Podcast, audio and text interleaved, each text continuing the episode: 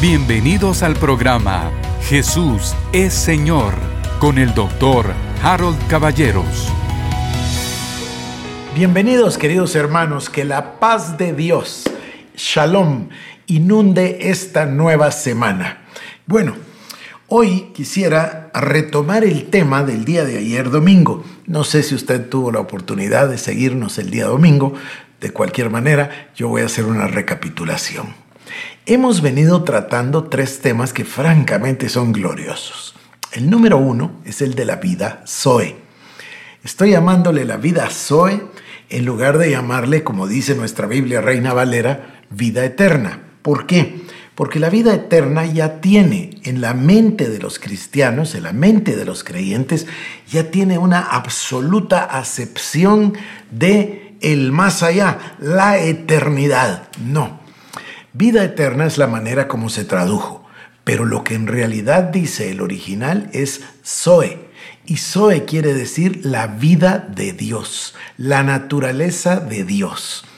Cuesta, por supuesto, creerlo y entenderlo porque nos hemos hecho una serie de ideas, como yo le decía el día viernes. Nos enseñaron que éramos al mismo tiempo pecadores y al mismo tiempo salvos y nos confundieron. Entonces justificamos el pecado.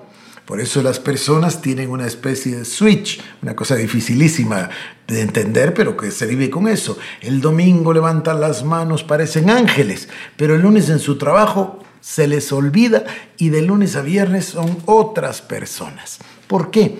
Porque de alguna manera el diablo, con las artimañas del diablo y los dardos de fuego del maligno, logró llevar a nuestra mente la idea de que el sacrificio de Cristo no era completo o por lo menos de que no es para este mundo, sino para el mundo venidero.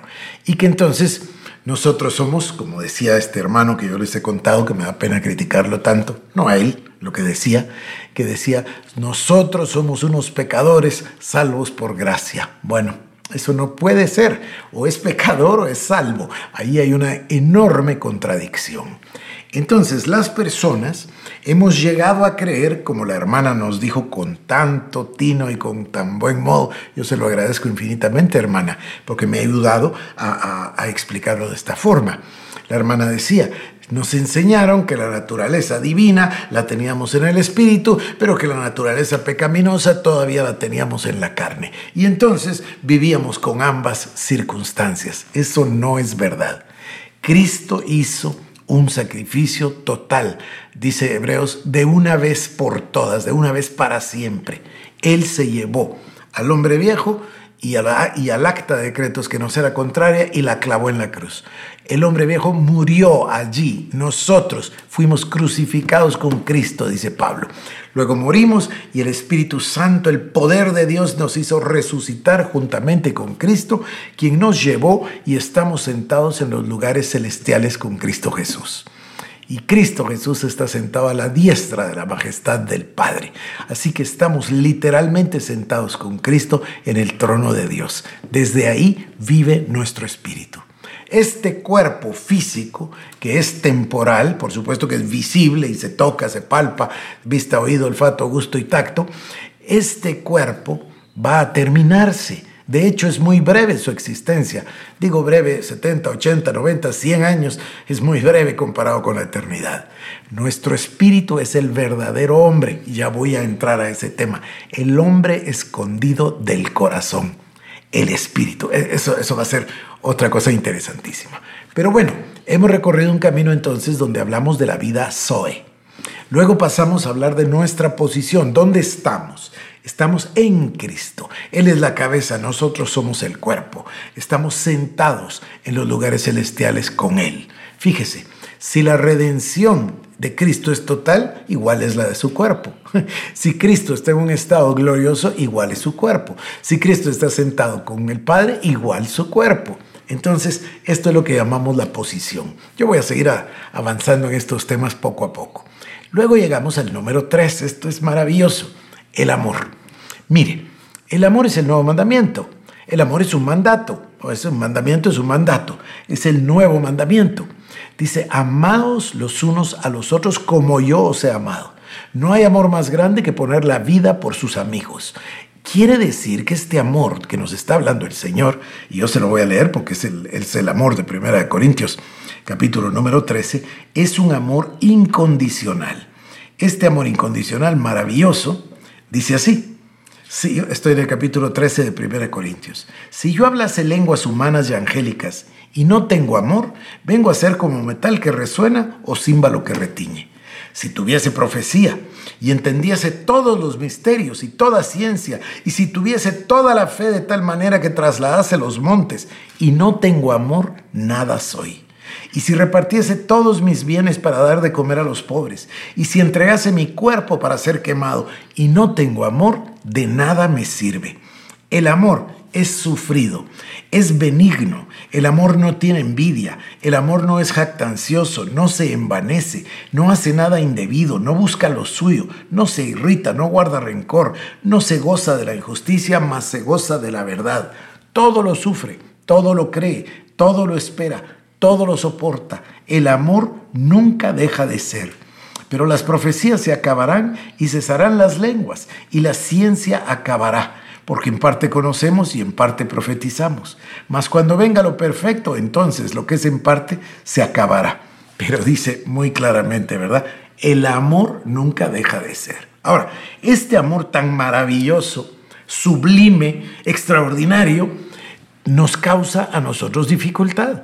¿Por qué? Porque decimos, ¿seré capaz yo de amar así? Todo lo sufre, todo lo cree, no tiene envidia, no se jacta. ¿Será posible? Y uno empieza, y esto es lo normal, querido hermano, uno empieza a hacerse una especie de examen. Lo mismo con el fruto del Espíritu.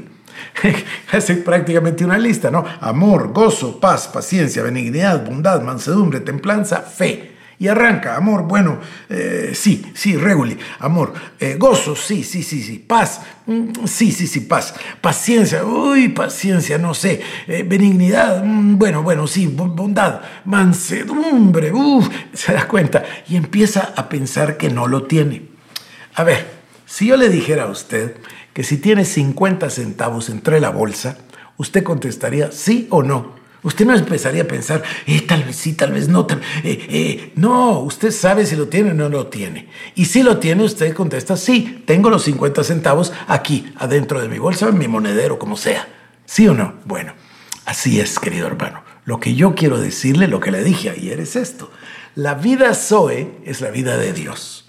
Los atributos de Dios vienen con su propia vida. El hombre fue formado del polvo de la tierra y después Dios sopló aliento de vida en el hombre. Y vino este a ser un ser o un alma viviente. Pero ¿qué, qué aliento de vida? El aliento de la vida de Dios. Además dice, ¿verdad? Capítulo 2, versículo 7 y capítulo 1, verso 26. Hagamos al hombre a nuestra imagen, conforme a nuestra semejanza. Los atributos de Dios estaban en Adán. El otro día lo decíamos nosotros. En el discipulado virtual hablamos de la deidad. Después hablamos de la creación. Es, es, muy interesante cómo, cómo vamos llevando una secuencia. Entonces decíamos, de los atributos de Dios, Dios piensa, Dios razona, Dios planifica, Dios ejecuta, Dios es moral, en fin. Y luego vemos del hombre, y el hombre fue hecho a su imagen y semejanza. El hombre es capaz de tomar decisiones morales. Es decir, es moral puesto que tiene la capacidad de tomar decisiones. Podía comer del fruto del árbol del conocimiento del bien y del mal o podía reprender a la serpiente. Acuérdense que era el Señor de toda la creación de Dios. Le dijo, enseñoreate. Él tenía poder para enseñorearse sobre la serpiente. En fin, paremos ahí porque si no me emociono y me voy por ese lado. Los atributos de Dios vienen a Adán. Claro, después se da la caída, pero luego viene Cristo por eso se le llama el segundo Adán. El Señor Jesucristo viene para dar vida y vida en abundancia. Juan 10:10 usa exactamente la palabra soy. El ladrón no viene sino para hurtar, matar y destruir, pero yo he venido para que tengas vida Zoe y la tengas en abundancia. La vida Zoe es la vida de Dios, con las características de Dios, con los atributos de Dios. Dios es espíritu. Bueno, la segunda vida es espiritual. No te asombres, Nicodemo, le dijo Jesús en el Evangelio de Juan capítulo 3. Lo que es nacido de la carne, carne es. Lo que es nacido del Espíritu, Espíritu es. No te asombres de que te digo, es necesario nacer de nuevo. La segunda vez, el nacimiento es espiritual. Y cuando nacemos espiritualmente por la gracia de Dios, por el poder del Espíritu Santo, por el sacrificio de Jesucristo, Cristo Jesús realiza eso que Derek Prince tan atinadamente llamaba el intercambio divino. Todo lo mío, el pecado, la naturaleza pecaminosa, la muerte, todo, dolencias, enfermedades, se lo llevó Cristo y me dio su vida. Y nací de nuevo al creer en Cristo, al creer que, que Él es el Hijo de Dios. Entonces nací de nuevo, soy una nueva criatura. Las cosas viejas pasaron, todas son hechas nuevas. En ese momento yo ya sé lo que tengo. Tengo esos atributos que tenía Adán. Tengo los atributos que me trajo Cristo. Cristo vino a redimirnos de la maldición de la ley. Es, maravillosa la palabra. Para que recibiésemos la bendición de Abraham. Cristo Jesús realiza ese intercambio donde paga el castigo de nuestra paz, donde se llevan nuestras dolencias, donde se llevan nuestras enfermedades y nosotros comenzamos a entenderlo. Dejamos que la palabra sea implantada en nuestro ser y entonces transforma nuestra alma, nuestra mente. Entonces entendemos que este cuerpo no tiene por qué estar enfermo, que podemos ser sanos por las llagas de Cristo, que no tenemos por qué aborrecer al hermano o tener enemigos porque tenemos el amor de Dios en nosotros. Fíjese. Dios es espíritu, pero dice, y yo se los leí ayer en Primera de Juan 4, 8 y en Primera de Juan 4, 16. Dios es amor. Es algo que todos aprendimos, ¿no? Dios es amor. Y de repente la vida de Dios está en mí, entonces el amor de Dios está en mí. Y aquí tengo otras palabras en el griego, porque a veces las traducciones no nos ayudan. En el griego existía una palabra que se llamaba eros, con lo que se trataba de la atracción carnal. Hasta el día de hoy se llama así, ¿no? Lo erótico, eh, erótica, etcétera, eh, lo que tiene que ver con la atracción puramente física, sensual, carnal. Bueno, la palabra amor en el idioma griego era fileo, P-H-I-L-E-O. También he visto en algunos lugares que lo dicen P-H-I-L-I-A, filia. Pues es lo mismo. A nosotros la palabra que nos da en el castellano es el amor filial. Es el amor más natural, ¿no? Porque la, madre da a luz y quiere a la criatura. La criatura tan pronto tiene entendimiento, ama a su mamá, a su papá. Nosotros nos amamos, padres e hijos, hermanos, hermanas. E, este es el amor filial. La mejor manera de entenderlo sería el amor de la familia. Es natural, es amor. Pero cuando viene el Señor Jesucristo y comienza a predicar, de repente que sale con una nueva palabra que ellos no habían oído. No existía en el Antiguo Testamento ni existía en el griego que se hablaba en el momento de los evangelios, sino que existe a partir de Cristo. Por eso yo le leí ayer una descripción del diccionario. Dice, vocablo, qué lindo, dice, greco-cristiano. O sea, no greco-romano o lo que sea, greco-cristiano porque comenzó con Cristo. De pronto Él les dice, yo traigo para ustedes un amor ágape. Y todos se quedaron, ¿qué es? Porque estamos acostumbrados a oír hablar de, de filia o fileo, el amor filial. Pero ¿qué es esto? Amor incondicional. De tal manera amó Dios al mundo que envió a su Hijo unigénito para que nadie se pierda, sino que todo aquel que en él crea tenga vida eterna. Esta es la maravilla, que reciba vida Zoe por el amor de Dios, dice la palabra. No es que nosotros amamos a Dios, es que Él nos amó de primero. Esto es amor incondicional. Ya hablamos del ser humano depravado, ¿cierto? Bueno, cuando el ser humano está en estado caído, tiene una depravación total. Yo le leí el listado de, faltas, ¿no? Y toda esa naturaleza pecaminosa, la muerte espiritual, la carne, el hombre viejo, todo eso, ¿no? Bueno, ahí no hay nada que querer. Solo la gracia de Dios, como dice en Efesios capítulo 2, pero Dios que es rico en misericordia. Ah, qué pasaje a mí me conmueve. Pero Dios que es rico en misericordia, por el amor con que nos amó, estando nosotros muertos, nos dio vida juntamente con Cristo. Ese es el milagro de la salvación. Ya lo tenemos. Esa vida Zoe está en nosotros. Esa vida de Dios está en nosotros. Ya estamos en el cuerpo de Cristo, en Cristo. Y los atributos de Dios de esa vida están en nosotros. Entonces ahora concluimos. El mandato de amar al prójimo, el mandato de que el mandamiento nuevo es el amor, es absolutamente posible de cumplirse, puesto que la vida Zoe ya está en nosotros. No te amo ni con la carne ni con la mente, te amo con la vida de Dios que está en mi corazón, en mi espíritu. Entonces sé lo que tengo, estoy aprendiendo lo que tengo. Por eso dice la palabra que un niño, cuando es niño, no difiere en nada de un esclavo, aunque es dueño de todo. ¿Por qué? Porque no lo sabe. Ya es hora de que abandonemos la niñez espiritual y entendamos la, la revelación neotestamentaria. Así como Dios abrió los ojos de los discípulos en el camino a Emaús, así como Dios abrió los ojos de sus discípulos, así el Señor y el Espíritu Santo abren nuestros ojos y nuestros oídos espirituales para que nos enfoquemos en la revelación de Pablo, en la de Pedro, en la de Esteban, en la del apóstol Juan, es decir, la revelación del Nuevo Testamento, la nueva vida en Cristo Jesús. Le digo además, no tenemos que andar buscando en ninguna parte. El Espíritu Santo mora en nosotros. Y como el Espíritu Santo mora en nosotros, da fruto en nuestro espíritu y en nuestra vida y en nuestra conducta. Amor, gozo, paz, paciencia, benignidad, bondad, mansedumbre, templanza, fe. Y luego dice, toda bondad y toda justicia y toda verdad. Yo le leí los pasajes el día de ayer. Todos esos atributos están en usted. Si usted simplemente supiera que están ahí, solo los dejaría brotar, solo los dejaría crecer.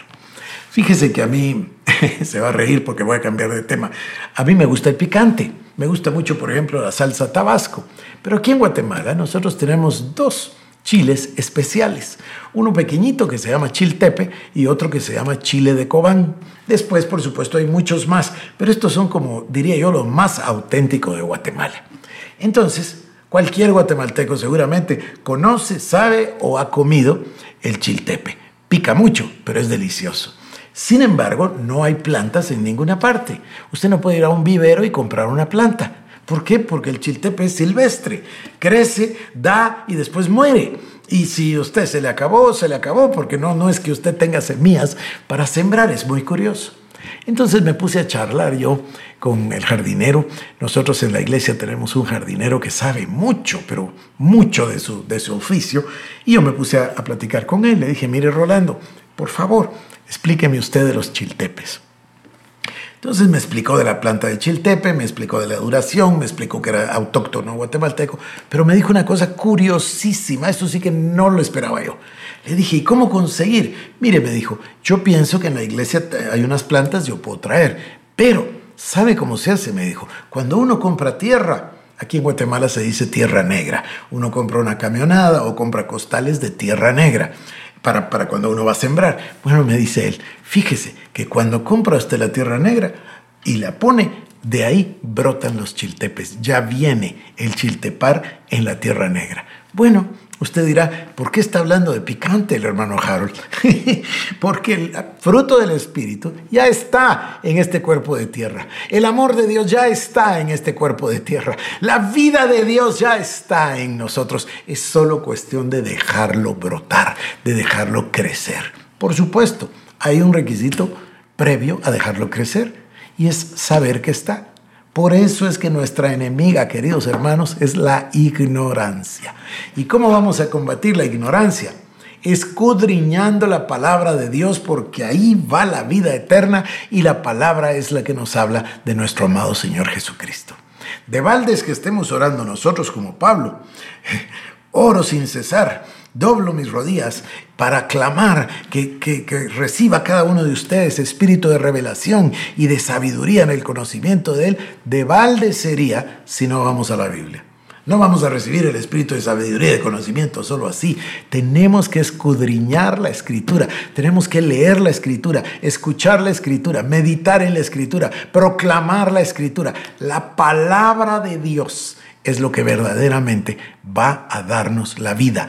Y no me refiero a darnos la vida en esta tierra, es la vida en la eternidad. Es la palabra. Mire, los cielos y la tierra pasarán, pero la palabra de Dios permanecerá. La palabra es el logos, la palabra es la voz de Dios. Es un Dios de fe que cuando habla suceden las cosas. Él llama las cosas que no son como que si fueran. El logos es Cristo, Él es el verbo y en el principio era el verbo y el verbo era con Dios y el verbo era Dios. Es el Señor Jesucristo. Y sin el verbo nada de lo que fue hecho hubiese sido. Entonces, comprendemos entendamos que la palabra de Dios tiene tanto poder para cambiar cualquier circunstancia y cualquier cosa.